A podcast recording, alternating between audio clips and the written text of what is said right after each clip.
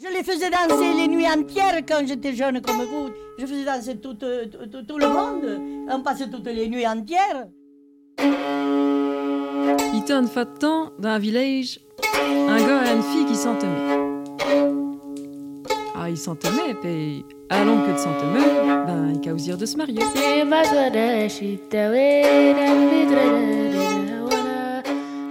Le dernier épisode de notre série se fera en deux actes, en deux temps, comme un minimum nécessaire pour une transformation, celle du milieu des musiques traditionnelles et du monde, que ce podcast accompagne depuis plus d'un an et que les artistes rencontrés souhaitent à rendre encore plus désirable. Dans notre premier acte, nous partons des colères exprimées précédemment pour semer des avenirs florissants et étonnants. Nous tenterons d'approcher les paradoxes et convergences entre la notion de tradition et l'acte de création. Cousine de cœur, sœur de réflexion, tradition et création avancent ensemble dans une recomposition des mondes culturels, sociaux et politiques.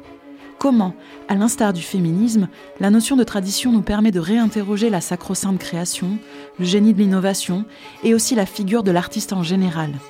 Qu'est-ce que créer dans le champ des musiques traditionnelles?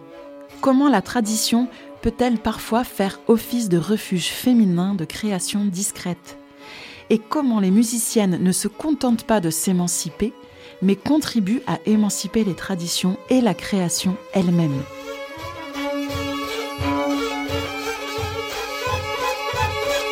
L'autre tradition. Ce que les musiques traditionnelles doivent aux femmes. Cinquième épisode, Transformation. Acte 1. Souffler sur les braises. J'ai compris que dans le milieu des musiques trad, pour moi, il y avait un grand rejet de l'intimité. Mode disons, de l'artiste aussi, de la figure de l'artiste, de la singularité de l'artiste, de, de qu'il puisse s'exprimer avec sa, son intimité. Et, euh, et alors que moi, c'était ça qui m'avait attiré à la base. Du coup, euh, j'ai dû faire un gros chemin vers euh, un une manière de, de créer et de faire de la musique que je connaissais pas le génie, l'auteur. Je trouvais génial que dans la musique traditionnelle, on en finisse complètement avec, euh, avec ce truc de d'auteur, même si on est tout le temps en porte-à-faux avec ça dès qu'on fait un disque, par exemple, où finalement met quand même, il y a quand même nos noms dans les arrangements et tout ça. Bon, c'est un peu bâtard finalement comme posture et j'ai l'impression que finalement euh, tout ce qui me séduisait dans ce côté-là, euh, ce côté il n'y a pas de démiurge, il n'y a pas de créateur. En fait, on, fait, tisse, on, a en, tête euh, la culture qui nous environne et, euh, parfois des trucs euh, plus lointains, mais dont, on n'a pas conscience, soit lointains dans le temps, soit même lointains géographiquement, vu que. Et, donc voilà, de, de, mettre à la poubelle cette idée de, de créer de zéro, évidemment.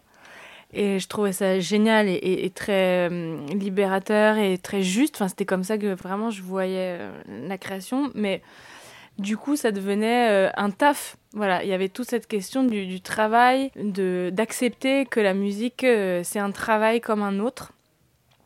Que il faut se la donner il faut il faut en en fait un peu pour pour que ça pour pour en vivre pour que ça existe pour continuer Sinon, les, les, les concepts d'auteur, d'artiste, de, créateur, pour ça, je m'en sentais vraiment exclue. Je me disais mais que j'étais incapable, incapable de créer de la musique en fait, incapable d'être euh, musicienne et puis euh, ou même euh, voilà d'écrire quoi que ce soit. Peut sûrement parce que parce que c'est que des figures masculines qu'on nous qu'on nous montre. Et, et toujours la figure du génie, ça je pense qu'il y a rien de plus inhibiteur et, et, le génie est toujours masculin. et je pense que ça, ça, coupe, ça coupe complètement les ailes. Si j'avais pas eu euh, un moment fréquenté des milieux féministes, je, je, je vraiment je plus de musique aujourd'hui.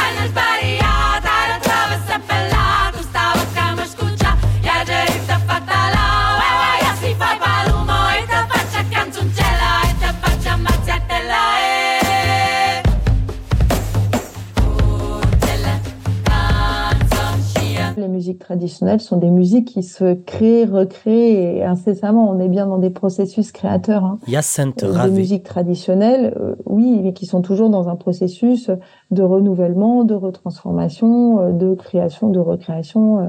La figure du génie créateur, elle est plutôt dans nos sociétés euh, contemporaines euh, européennes pensée du côté du, du, de- du masculin, avec voilà quelque chose qui prend sa racine même bien avant la Renaissance, mais voilà, qui depuis la Renaissance qui infuse, et puis euh, euh, la fin du XVIIIe siècle, le XIXe siècle aussi, le, le mouvement de l'art pour l'art, je vais à toute vitesse, mais voilà, l'idée de créer de cette idée euh, le, grand partage entre création et procréation, notamment, qui va rebasculer les femmes du côté euh, de la procréation avant tout, plutôt que de euh, la création d'œuvres artistiques euh, et littéraires notamment, qui seraient euh, les enfants en propre des hommes qui seraient projetés de, ce côté-là. Donc c'est pour moi un imaginaire qui demeure puissant, euh, évidemment très androcentré, euh, et, qui aurait tendance à exclure les femmes de ce côté du génie. Donc euh, comment ça a œuvré? Bah, Ça a œuvré, on parlait tout à l'heure aussi d'écrire l'histoire.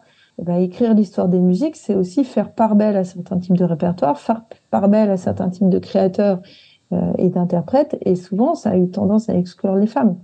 Donc euh, réouvrir cette histoire de d'écrire une musique qui soit plus ouverte à tout le monde, parce que je pense aussi euh, que ça enferme aussi les hommes d'être dans ces clichés et dans ces manières de, de faire. Et ça, l'idée, c'est d'ouvrir les possibles pour tout le monde, évidemment. Réécrire cette histoire, c'est aussi repenser qu'est-ce que c'est que cette figure du génie créateur. Qu'est-ce qu'elle a euh, en elle qui fait que ben, c'est exclusif de certains pans de notre population en général et donc aussi de certains univers esthétiques. Donner finalement à la création un sens, j'allais dire même plus euh, plus simple, plus quotidien, plus voilà, puisqu'on le pense toujours du côté de l'exception, de l'original, de ce qui peut pas, etc. Donc c'est la diversité des possibles de la création et qu'est-ce qui se joue à quel endroit sur euh, parfois des petites variations qui peuvent être éminemment créatrices plutôt que le grand geste euh, qui va euh, révolutionner euh, une esthétique à un moment donné. Ça, nécessite de, re-questionner qu'est-ce qu'on appelle création, évidemment, et de qu'est-ce qu'on met derrière la figure du, de- du génie en plan masculin, créateur.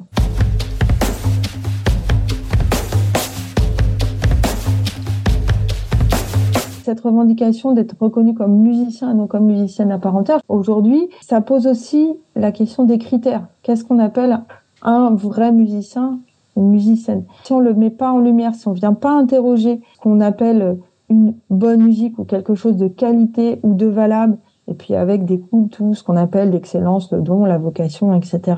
Si on vient pas décrypter ce que ça recouvre vraiment et quelles images précisément on a derrière, et de voir que derrière c'est plutôt une figure masculine qui apparaît à chaque fois, même chose pour la virtuosité, etc. Eh bien finalement, on se donne pas les outils pour venir contrer et proposer d'autres critères. Donc cette mise à plat là, elle est vraiment essentielle parce que sinon on juge toujours les choses d'après des préconceptions que l'on a, euh, qui fait que bah, la légitimité, elle n'est pas construite comme ça dans le vide, elle n'est pas en soi. C'est comme quand on me dit, bah oui, un chef-d'œuvre. Bah, un chef-d'œuvre, c'est quelque chose qui est construit, qui se construit historiquement et qui est porté par des gens, qui est porté par des récits, donc par des humains, qui à un moment donné décrètent de la qualité de quelque chose. Donc on peut l'objectiver le plus possible. Certains répertoires sont pensés comme plus légitimes que d'autres. Et donc pourquoi? Pourquoi certains répertoires plutôt portés par les femmes vont être moins vus comme légitimes? Est-ce que c'est parce que musicalement on décrète qu'il y a une qualité euh, qui est moins importante ou une originalité ou que sais-je qui a, que ça n'a moins de valeur? Ou vice versa parce que ces répertoires sont moins investis par des hommes qu'ils le sont par des femmes. Enfin, vous voyez, la question de la légitimité, elle est, euh, elle est à double double sens en fait.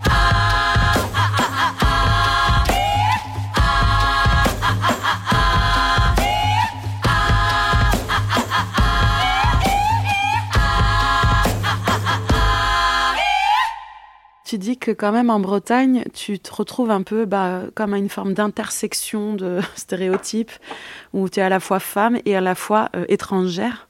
Et euh, comment ça s'est manifesté concrètement, euh, ces échanges-là et cette prise de conscience? Ça s'est manifesté par, par les commentaires des gens, du public. euh, ah, on sait Clara pas, Diez on- Marquez. On n'arrive pas trop à savoir qu'est-ce que tu fais, euh, ce que c'est du chant lyrique en breton. On- On n'arrive pas trop à contextualiser ce que tu fais. Et un regard euh, un peu exotique de la part du public qui me voyait comme euh, l'espagnol qui, qui, chantait, ça faisait, ça faisait rigolo. Et puis il y, avait la vision paternaliste aussi, voilà, du fait que je suis une femme et du fait que je suis étrangère.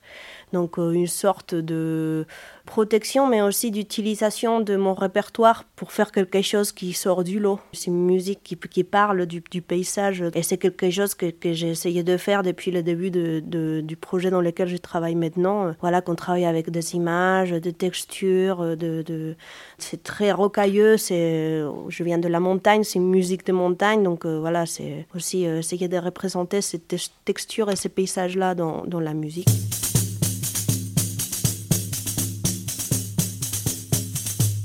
Je, parle beaucoup euh, de la question de la légitimité avec euh, notamment beaucoup des chanteurs en Bretagne. Ma légitimité à moi de travailler ces répertoires, je ne me pose pas la question en fait. Et je pense que pour se sentir légitime, il faut connaître quelqu'un euh, qui vient d'ailleurs et qui vient passer une semaine aux Asturies et qui vient chanter dans le coin du feu avec les vieilles peut tout à fait être légitime de travailler ces répertoires-là après. Donc la légitimité pour moi, c'est une question de de, connaissances et de vécu. Dans, dans, ces cas-là, oui, je suis tout à fait légitime de faire ce que je fais.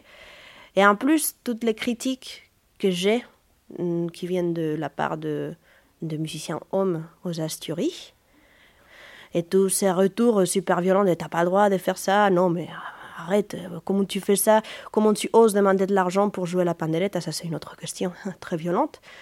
Tout ça, ça me légitime d'autant plus, quoi. En Espagne, aux Asturies surtout, euh, la culture, il y en a très peu de manifestations culturelles, il y a très peu d'argent public euh, dédié à la culture. Donc les peu de concerts qu'il y a, ce sont des concerts gratuits. Moi, j'ai jamais payé pour aller dans un concert et ça me, ça me paraissait un peu un sacrilège de le faire. Donc voilà, quand je suis arrivée euh, en Bretagne, que je commençais à jouer sur scène, au début, je voulais pas toucher de l'argent parce que pour moi, c'était je n'avais pas le droit de toucher de l'argent pour euh, quelque chose qui, que je devais faire en fait. C'était mon rôle de, transmettre euh, ces répertoires là le faire à l'étranger t'imagines c'est génial. Donc comment, j'allais demander de l'argent quoi. Et euh, petit à petit avec la naissance de cette réflexion je me suis dit que que oui en effet euh, elle pouvait tout à fait se professionnel lycée. et, euh, et même que ça donnait de la valeur à son travail, à son travail de création. Que la création soit un travail, ça a aussi été euh, un gros travail dans ma tête, voilà. Et donc euh, aujourd'hui, je vis de, de, mon travail de, création et j'en suis extrêmement fière. Ça me permet de me dédier à 100% à ma recherche, d'approfondir dans, dans mon répertoire, dans mon identité. Euh, et, ça me permet de produire un travail euh, de, qualité. Donc euh, voilà, cette question de la professionnalisation, ça a été tout d'abord un, gros travail dans, ma tête, dans ma conception de, l'accès à la culture et l'accès à la culture aussi pour, une, une. Je suis plus émancipée, libérée depuis que je fais ça de façon euh, libre et consciente, justement. Je le suis beaucoup plus que quand j'étais pandélételle à Asturies. Donc, euh, et je le suis parce que je fais ça. En fait, c'est un cercle, c'est un cercle pas vicieux parce que c'est très beau, mais voilà, vertueux. Ça, ça se, ça se complémente quoi.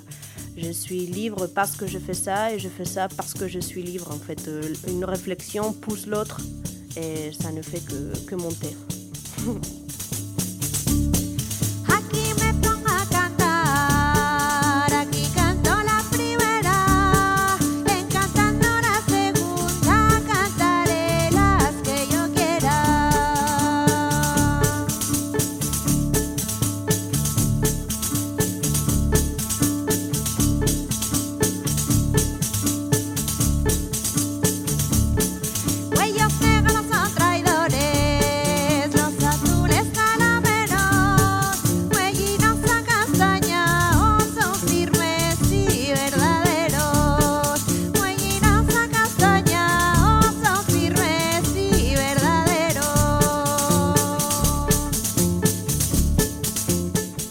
Adopter le point de vue des femmes, c'est re-questionner la légitimité d'être musicienne, certes en tant que femme, mais également au regard d'une tradition.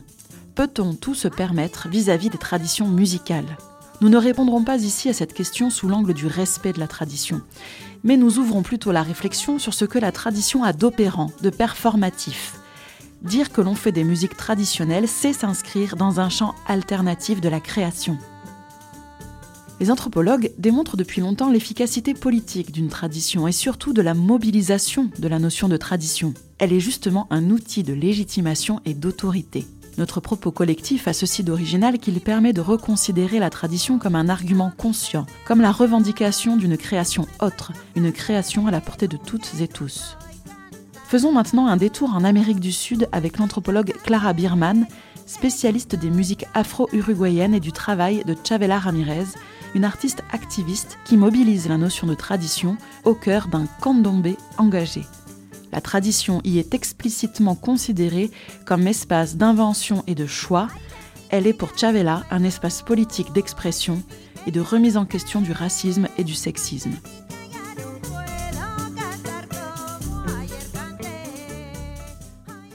la question de la tradition est permanente, mais en même temps, c'est une création perpétuelle. Donc moi, c'est vraiment là-dessus que j'ai travaillé dans ma thèse. C'est-à-dire de regarder comment, euh, comment on fabriquait de la tradition euh, pour des raisons politiques, pour des raisons esthétiques, etc. Et ce qui était vraiment chouette, c'est que moi, je le voyais euh, en temps réel. je voyais les choix qui étaient faits, je voyais les arbitrages, qu'est-ce qu'on ajoute, comment on s'habille, qu'est-ce qu'on se met dans les cheveux, est-ce qu'on fait trois tours sur le, sur le, sur le, boubou ou est-ce qu'on fait je sais pas quoi. Enfin, vraiment, tout était réfléchi et notamment réfléchi et beaucoup dirigé par Chavela Ramirez qui, elle, vraiment est ce qu'on appellerait, euh, enfin moi en tout cas ce que j'ai appelé une activiste en fait. Euh, et, euh, je sais qu'en France on n'utilise pas forcément trop ce terme-là, mais qui est en tout cas très utilisé en activista et au sens de la musique comme action, comme action politique, etc. Et c'est des, des, des, militants leur vie, c'est faire de la musique et militer avec la musique. Et donc, la, la, la, référence à la tradition, elle est permanente pour Chavela et elle est, et en fait, euh, ça n'empêche pas que c'est de la création permanente. C'est-à-dire qu'elle mobilise des choses qu'elle choisit. il y a vraiment cette idée de l'appropriation comme choix et notamment de s'inspirer énormément du, voilà, de l'esthétique et des références poétiques et religieuses des religions afro-brésiliennes. En Uruguay, il n'y a pas de candomblé, il y a ce qu'on appelle du batuque. Voilà, Chavela, elle est dans une recherche un peu permanente de ce qu'elle appelle l'ancestralité, la tradition, et elle le fait en, s'inspirant en fait de, euh, de, ces religions dont elle est elle-même initiée, en inventant, en créant des chansons pour les divinités de ces, religions qui s'appellent les orishas, en ajoutant des éléments, en composant des chansons, en inventant des chorégraphies, en s'habillant d'une certaine manière chaque année en fonction de l'orisha régnant dans le calendrier. Donc, elle, sémantise en fait en permanence le candombe, qui est une pratique qui n'est pas religieuse. Il n'y a pas eu de, continuité ou de permanence d'éléments religieux dans la pratique. C'est vraiment un exemple euh, de ce que Bastide appelle le folklore, euh, d'ailleurs, avec un, une grande partie de mon travail, été de regarder comment Chavela, donc j'ai trouvé plusieurs métaphores, comment elle noircissait le trait musical, hein, au sens vraiment d'une recherche d'une forme de négritude euh, dans le, dans le trait musical, etc. Et donc dans une permanence, euh, justement, elle construit de la permanence là où il y a euh, brisure, cassure avec l'Afrique, cassure avec une potentielle religiosité qui a existé mais qui n'existe plus. Et en fait, elle fabrique en permanence des liens avec le passé pour euh, voilà, donner du sens au présent. Et ça, c'est vraiment très classique de ce que les anthropologues ont étudié comme la, question de la, fabrication, la création de tradition. Donc c'est pour ça que c'est le terme de tradition qui marche, parce que justement, on lui donne tout ce contenu-là. Señor dueño de los caminos, déjeme pasar. Que vengo con mis tambores y me los quieren quitar. Señor dueño de los caminos,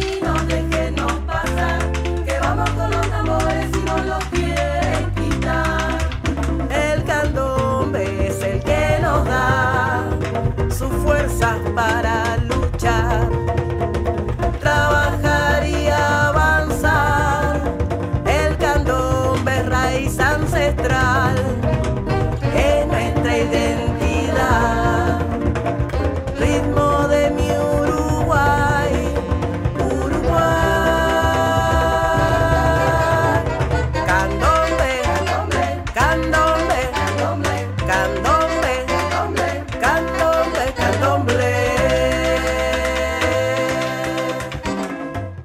Pense que c'est quelque chose qui ne bouge pas, Clara Bierman, on s'est complètement planté. En tout cas, en Uruguay, c'est une sorte de rush, de, de- c'est ultra contemporain, mais comme ça fait en permanence référence à un passé imaginaire, reconstruit, retravaillé, c'est le terme de tradition qu'on utilise évidemment. On ne dit pas euh, je suis en train d'innover et je fais des super créations. Dans les faits, d'un point de vue ethnographique, ce qu'on observe, c'est de l'innovation, c'est de la création, c'est des inventions, avec aussi des éléments qu'on maintient, hein, euh, la manière de jouer les tambours, la manière de chanter, etc. Mais c'est la tradition qui est toujours évoquée parce qu'effectivement, il y a une puissance à ce terme-là qui serait qui pas du tout la même chose de dire quand on invente, j'ai inventé, ou quand on invente, je fais de la tradition. Et c'est vraiment ça qui, euh, qui guide voilà, les contours, les, limites, les appropriations pour, euh, pour Chavela avec ce groupe-là et, et par ailleurs dans ses pratiques à elle euh, aussi euh, en dehors de ce, de ce chœur de femmes. Donc c'est un chœur de femmes et c'est un groupe de danse. Donc dans les chorégraphies, c'est vraiment des inventions. On invente des, chorégraphies qui sont des chorégraphies sur Yemanja, qui est l'Orisha de la mer, sur Oshum. Donc, on- et, et voilà. Et donc ce qui était passionnant dans mon travail, c'est que moi je les voyais à l'œuvre, en direct, tous les jours, inventer de la tradition. Euh, Il y a, un, grand mouvement qui pousse euh, et, qui, et qui, qui fait sauter ces entraves, ou en tout cas qui les questionne, euh, justement pour qu'il n'y ait plus de phrases ben, ça a toujours été comme ça. Justement, le, mobiliser la tradition, mais c'est comme ça. Et, et, les filles, et parfois même aussi les garçons, dire ben non, c'est pas comme ça. On peut faire autrement. Donc, ça, c'est. Et moi, tu vois, entre 2007 et là ça fait un peu longtemps, mais 2018, 2019, j'ai vu une transformation euh, fulgurante, quoi. Euh, et il y a encore, euh, ça résiste, il y a de la violence, il y a des rapports de force, voilà, mais il y a, y a quelque chose qui pousse et qui, à mon avis, est un peu inarrêtable.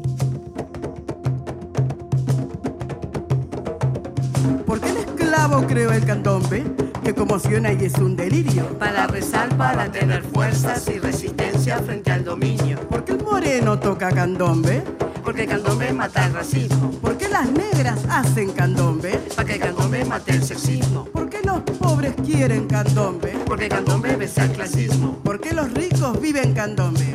Pues da alegría y da optimismo. Candombe rezo, candombe fuerza, candombe pueblo y candombe ritmo. Candombe rezo, candombe fuerza, candombe pueblo y candombe ritmo. Candombe rezo, candombe fuerza, candombe pueblo y candombe ritmo. Re, se, re. Rencontrons Widad Mjama pour son travail de création à partir des chants des chirettes, ces femmes artistes qui chantent la haïta, tradition orale marocaine. Quand j'ai voulu travailler sur ce projet-là, j'ai fait appel à, ma mémoire. Il y a quelque chose qui est hum, constante dans toutes les personnes que j'ai croisées à l'époque où j'étais au lycée ou quand j'ai commencé à faire du rap, diront c'est que j'ai toujours chanté la haïta et la, et- et la musique populaire en fait. Je n'ai jamais considéré qu'on pouvait euh, qu'il y avait un clivage dans la musique. Je ne le considère pas, parce que chaque musique nourrit l'autre. Et cette tradition, bah, je l'ai dit tout à l'heure, euh, ces femmes-là me fascinaient depuis toujours. Cette liberté et le fait de faire un choix, à un moment où la musique n'était pas un métier, en fait. Artiste, ça ne voulait rien dire. Et être en rupture sociale, être en rupture familiale, vivre toute sa vie, sachant qu'on est rejeté par la société, en même temps on est adulé. Donc moi, cette dualité, elle me fascine avant que la musique, elle me fascine, parce que moi, je ne comprenais pas tout le sens, en fait, de, cet euh, art, parce que l'Aïta, ce n'est pas juste une musique, on dit l'art de l'Aïta. Donc il y a une tradition, il est très institutionnalisé. euh, c'est, il faut beaucoup, beaucoup, beaucoup de recherche pour vraiment maîtriser le répertoire. La tradition, les femmes, et en fait, et moi je me rajoute comme un troisième point, parce que moi je suis, je pense, à la lisière et à la frontière entre toutes ces choses-là. Elles incarnaient, et elles incarnent toujours cette liberté. Je me demande, moi, si j'allais pouvoir, est-ce que j'allais avoir cette liberté-là, j'allais avoir l'audace de plonger corps et âme dans cette tradition-là. Et de surcroît, euh, vu que c'est une tradition orale, ces femmes-là, qu'on le veuille ou non, elles ont participé à la conservation et elles ont perpétué la tradition.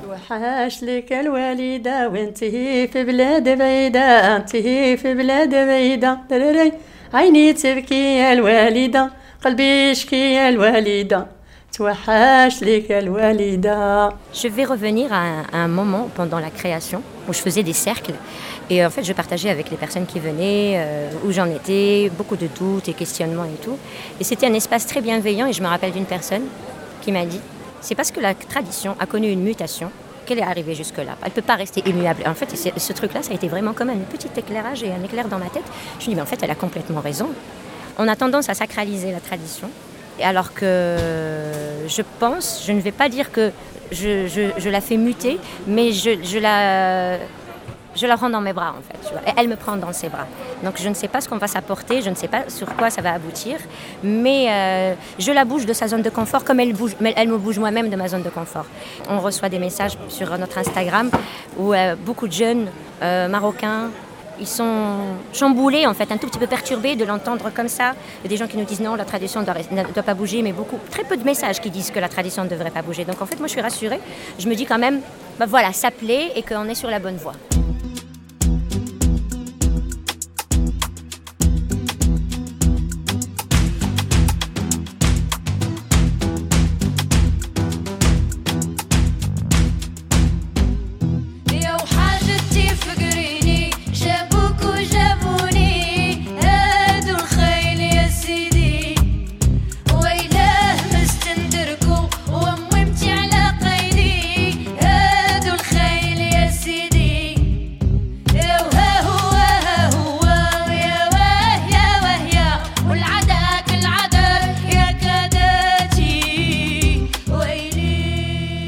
Traditionnelle de l'Aïta. Les femmes, vu que c'est elles qui lead, oui, euh, les, les, hommes ne chantent, ils chantent, mais en fait, mais quand il y a une troupe de femmes, les, hommes ne chantent pas, ils font juste le backing de voix, ils font juste les réponses.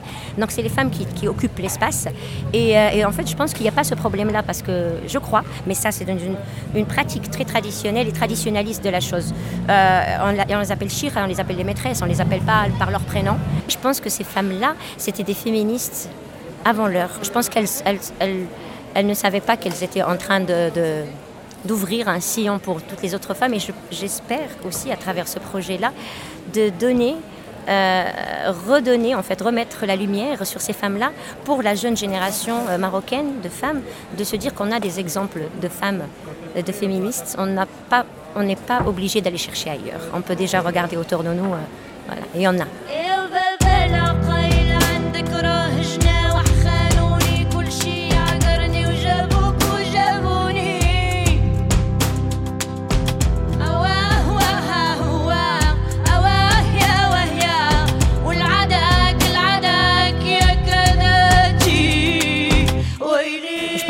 beaucoup, beaucoup de travail à faire. Il n'y a pas assez de femmes qui lead euh, des groupes, il n'y a pas assez de femmes techniciennes, il n'y a pas...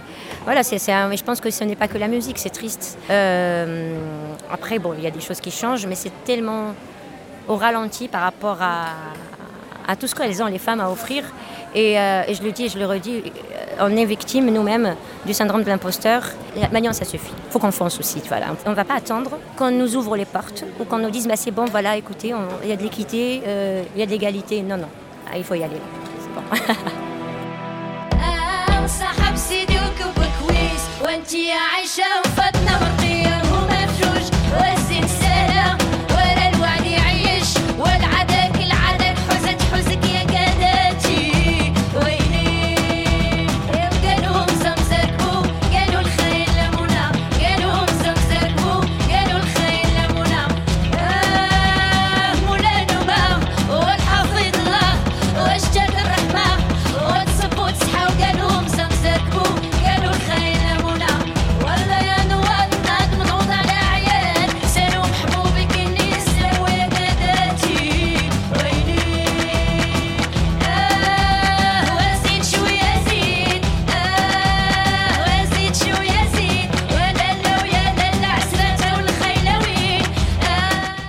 par leur travail de création, les artistes permettent au public de considérer les traditions culturelles autrement. Ariane Zevako, anthropologue spécialiste des musiques d'Asie centrale et des politiques de la world music, nous parle maintenant des contradictions intrinsèques au chant des musiques traditionnelles.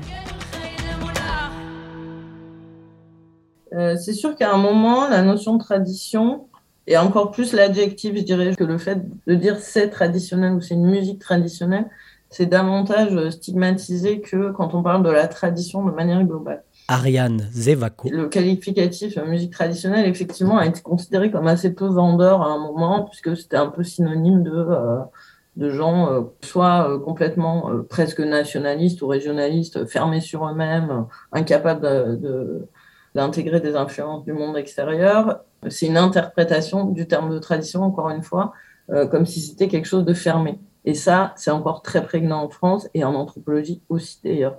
Je pense qu'on n'a pas évolué là-dessus, en fait, et on retombe encore sur ces, sur ces problématiques un peu de, décolonisation mais on n'arrive pas à décoloniser le terme tradition en fait. Alors que bon, tout le monde connaît l'étymologie du terme, traduire, transmettre, mais malgré tout, bah, on peut le voir par exemple dans, énormément de documentaires télévisuels euh, sur euh, la tradition, la tradition euh, dans telle région, qu'elle soit gastronomique, rituelle, musicale, on se retrouve avec des choses vraiment qui seraient plus ou moins l'émanation du passé. Enfin, c'est toujours en rapport avec le passé et jamais avec le futur. En fait, je pense que ça complique la représentation de la musique pour beaucoup de musiciens, en fait. Pour certains, non, parce qu'ils ont besoin de cet ancrage-là. Ils ont envie de revendiquer, d'être les héritiers d'une transmission, etc. Ou bien, simplement, ils ont envie de rendre hommage au répertoire musical dont ils, travaillent et dont ils proviennent. Mais il y a aussi beaucoup de gens quand même qui le mettent, euh, qui le mettent de côté parce que c'est beaucoup plus simple en fait ensuite de, de, définir un travail musical comme personnel. C'est lié en fait à la figure, euh, je pense à la figure des artistes musiciens et des artistes musiciennes en France. On va être artiste, euh, la sociologue Nathalie Aynick l'a très bien monté, hein. on va être artiste à partir du moment où on compose, où on a quelque chose de personnel, etc. Et c'est comme si euh, le, fait d'être euh, musicien ou musicienne traditionnelle empêchait en fait cette expression individuelle. Donc c'est vraiment en fait la, une sorte d'opposition entre la tradition émanation collective et la notion d'artiste, travail entièrement personnel, individuel, expression d'un talent individuel. Et comme aujourd'hui quand même on vit dans une société très individualiste où ce qui est valorisé c'est la création personnelle, en tout cas dans le monde artistique, c'est la création personnelle, le, talent individuel, euh, ça va à l'encontre de ce qui est considéré comme, euh, comme traditionnel. Donc je pense que c'est aussi pour ça que la tradition pas forcément vendeuse euh, sur le marché des musiques du monde pour tout le monde aujourd'hui.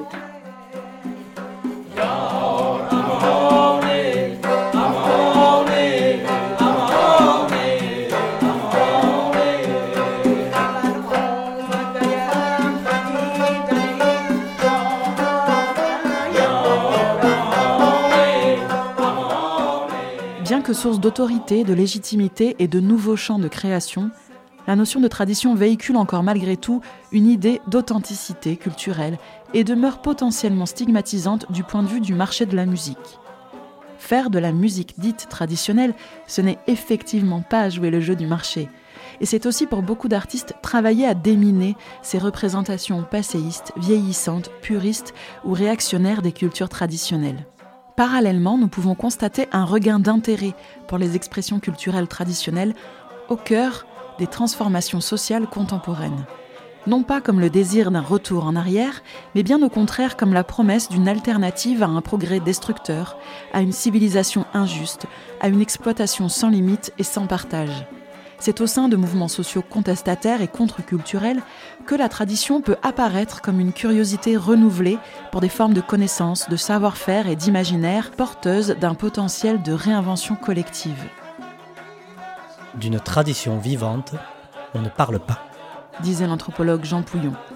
En effet, si la tradition est si moderne, c'est justement parce qu'elle nous est apparue au moment de son effacement, de son délitement, mais alors que certains se débattent pour maintenir des éléments de leur culture en dépit des mutations sociales, d'autres n'ont finalement jamais hérité clairement d'une culture qui se voudrait ancestrale, authentique ou ancrée dans son lieu.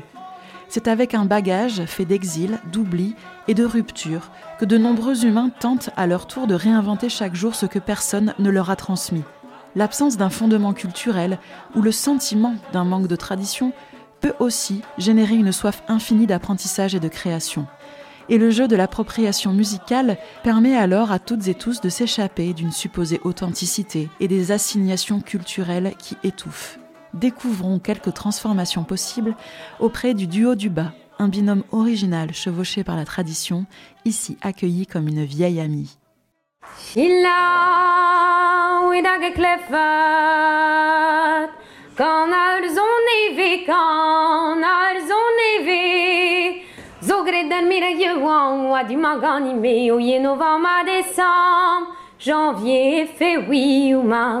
Zogredan mirayuan, wadimagani mnia, wadimagani mni. Na classa pudi batez, o a tropergati, na classa pudi batez, o a tropergati. Ouais, la musique traditionnelle bretonne a toujours fait partie de mon, Elsa Cor. mon entourage, du fait d'être dans les écoles d'Iwan, bilingue. euh, Il y a toujours eu la langue bretonne et euh, par extension la culture et, et la musique qui l'accompagnent. Donc c'est via les Fesnos. euh, J'ai fait partie d'un bagad aussi pendant 8 ans. euh, Je faisais de la caisse claire. Mais en même temps, euh, à l'adolescence, j'ai eu envie de faire tout à fait autre chose. Et donc j'ai commencé à chanter complètement autre chose, en anglais, du jazz. voilà, j'étais attirée par, par vraiment d'autres musiques. Et après le, un voyage en Galice, un Erasmus en Galice, que là, je me suis rendu compte que j'avais moi aussi euh, une culture que j'avais déjà pratiquée d'ailleurs, mais euh, j'avais envie d'y retourner. D'avoir côtoyé la, musique traditionnelle galicienne, ça m'a donné envie de retourner euh, vers la mienne. Et donc après, il y a eu Cresbrise Academy. Donc c'est une ouverture de la musique de Basse-Bretagne vers les musiques traditionnelles d'ailleurs. Grâce à cette formation, j'ai rencontré d'autres musiciennes et j'ai eu envie d'ouvrir avec ces musiciennes-là euh, les, la musique traditionnelle de Basse-Bretagne à danser vers euh, la polyphonie et la polyrythmie. Du coup, je me suis servie de, de la musique traditionnelle galicienne euh, pour aussi ouvrir et amener d'autres couleurs et faire un peu euh, une autre sauce, quoi. Euh, moi, j'ai grandi dans un univers où euh, il n'y avait pas du tout de musique. Hélène Jacquelot. J'ai grandi à la ZUP de Bayonne, puis ensuite j'ai été placée. J'étais à la DAS, euh, voilà, assez rapidement. Du coup, euh, euh, voilà, pas du tout, pas du tout de culture sous quelle forme que ce soit, si ce n'est celle-ci, qui en est une peut-être. Mais la vie a fait qu'à 15 ans, je suis arrivée en option théâtre dans un lycée. Et que là, j'ai rencontré des gens, des Basques et des Béarnais, très très ancrés dans leur tradition, que ce soit orale ou musicale. Et ça a été un chamboulement incroyable parce que déjà, j'en avais jamais eu connaissance. Pourtant, j'ai grandi 15 ans à Bayonne sans savoir que le basque existait. Ça m'a beaucoup attiré, ça m'a beaucoup plu, d'autant que ce sont de- devenus des amis très très proches qui le sont encore, mais, qui... mais en même temps ça m'a fait me rendre compte à quel point j'avais pas de culture. Ça a été très violent parce qu'ils en avaient tellement une très forte. Mais quand même ça m'a attiré vraiment beaucoup et puis euh, voilà j'ai un peu intégré leur milieu que ce soit en Béarn ou en, Pays Basque, surtout en Soule. Je faisais la petite souris de plus en plus et, le, plus souvent possible. Du coup, j'ai appris des chansons en béarnais, en occitan. J'ai monté une compagnie au Pays Basque dans laquelle on, voilà, on a toujours intégré des chants. Alors, on a monté cette compagnie avec Maïka Etchekopar, qui n'est pas rien au Pays Basque, c'est vraiment la famille Etchekopar. euh, ben voilà, des gens très très ancrés, que ce soit dans la tradition, dans la création, dans la langue, dans la lutte. Et ça a été assez douloureux longtemps, cette espèce de manque de tradition, justement. Et en grandissant, je crois que j'en ai fait le deuil, et justement, euh, je pense en. J'ai arrêté de vouloir pallier à ce manque-là en faisant euh, mes propres choses, crois. Donc, euh, y est, maintenant je suis en paix avec ça. Mais sur la tradition, je crois que j'ai pas grand-chose à dire, si ce n'est que j'ai été euh, très attirée, que je me suis posée comme spectatrice et ça m'a rempli à des endroits qui avaient besoin d'être remplis. Mais j'ai pas du tout été bercée par ça. euh, voilà.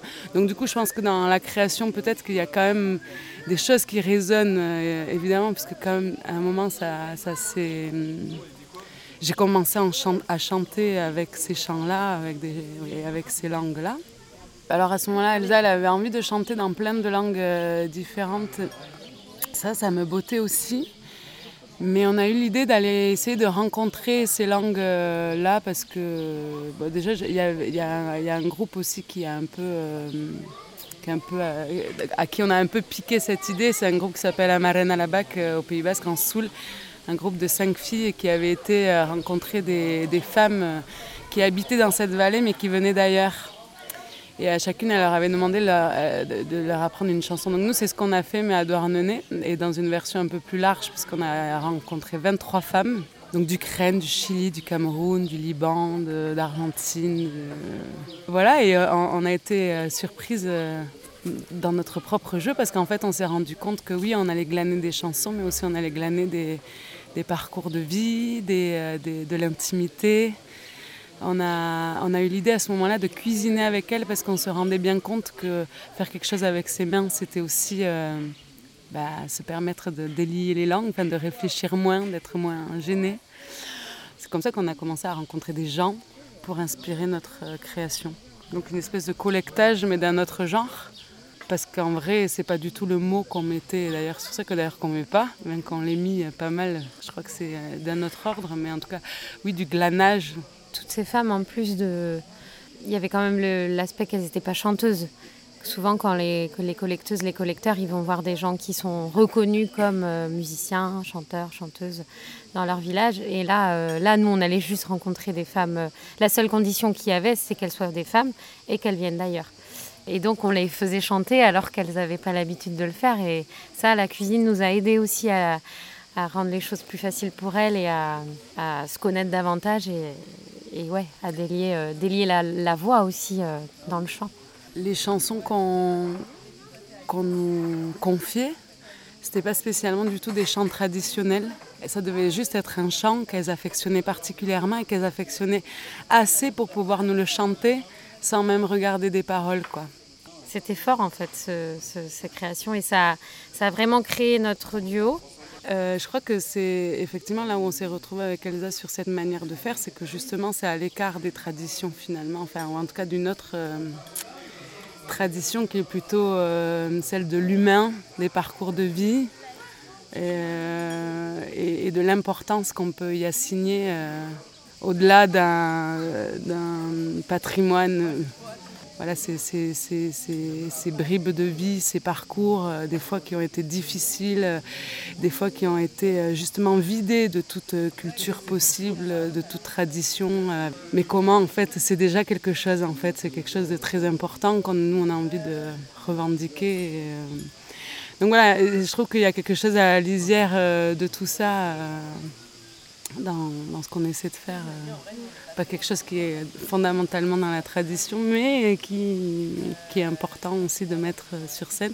Et notre manière de chanter, je pense qu'elle est quand même euh, imprégnée de la tradition, euh, parce que c'est comme ça qu'on a appris à chanter en fait. T'es toujours là, t'as pas bougé, t'as les yeux en face des trous. Une gorge bien déployée, ta qui déborde de partout. Elle tape le rythme du temps qui passe, ta fidèle canne qui accompagne. Tes deux guiboles fières et tenaces, enracinées dans cette campagne. Assez de Ça oui, tu gazes la vieille avec ton allure enjouée et ton pas bien assuré. La vie, tu l'as croqué la vieille. Ça oui, tu gazes la vieille, propre et nette et sans bavure. Du sourire plein la figure. La vie, tu l'as croqué la vieille. Tu découpes les nuages en faisant des croix dessus. Euh, T'écoutes, ils sont si sages, voilà qu'ils te pleuvent dessus. On t'a donné le goût de l'eau, tu découvres là où elle passe. En discutant avec les ruisseaux, tu remets les courants à leur place. Puis au bon esprit. Bon esprit fait le corps. Si on a un mauvais, il va manger les vers dans la terre. Ça oui, tu gazes la vieille avec ton allure enjouée, ton pas bien assuré, la vie, tu l'as croqué la vieille. Ça oui, tu gazes la vieille, propre et nette et sans bavure, du sourire plein la figure, la vie, tu l'as croqué la vieille. Ça oui, tu gazes la vieille avec ton allure enjouée, ton pas bien assuré, la vie, tu l'as croqué la vieille. Ça oui, tu gazes la vieille, propre et nette et sans bavure, sourire plein la figure, la vie, tu croqué la vieille. Suivant ce que je mange, je prends un verre de vin. parce que C'est très bon pour le cœur. Ton lapin, lui, il veille au grain. Ta routine pointe du nez. Quand t'es parti tôt ce matin, chercher des arbres à enlacer. Bah Pour tous ces gens, tu prends le temps de leur écrire des mots d'amour. À ta façon, tout simplement. Une folie douce de tous les jours. On peut marcher plus vite hein, si on veut. de allez, c'est Ni culte des cendres, ni préservation du feu, créer dans le chant des musiques traditionnelles, c'est plutôt comme souffler sur les braises, être à l'affût d'une étincelle qui nous relie au temps, à l'espace et aux autres. C'est gagner une liberté de création par l'exploration de l'ailleurs et du passé, par la perte et l'errance, par le détour et le dépaysement, par la redécouverte de ce qui nous a fondés et l'accueil de ce qui nous a fait défaut. Enfin, la dite tradition ne vaut que si elle est requestionnée en permanence. À quoi tenons-nous réellement? Que voudrions-nous précisément conserver ou réapprendre des anciens? Que devrions-nous transmettre et par là même réinventer? Je loupe rien. Yes. C'était Transformation, acte 1, avec les témoignages de Maud Herrera, Clara Diez Marquez, Widad Mjama, Elsa Cor et Hélène Jacquelot, avec les éclairages de Hyacinthe Ravé, sociologue, de Clara Bierman et Ariane Zevako, anthropologue, avec les musiques de La Moussa, Moucha, Chabela Ramirez et Afro Rama, Widad Mjama et Khalil Epi, avec un extrait d'un chant de Shamazaz issu de l'anthologie de Laïta, mais aussi l'ensemble tadjik de Mastona Ergacheva, le duo du bas et Mahar. Un grand merci à l'équipe des Suds à Arles pour leur accueil. Et pour m'accompagner à la voix, c'était Clément Gauthier. À tout de suite pour la deuxième moitié.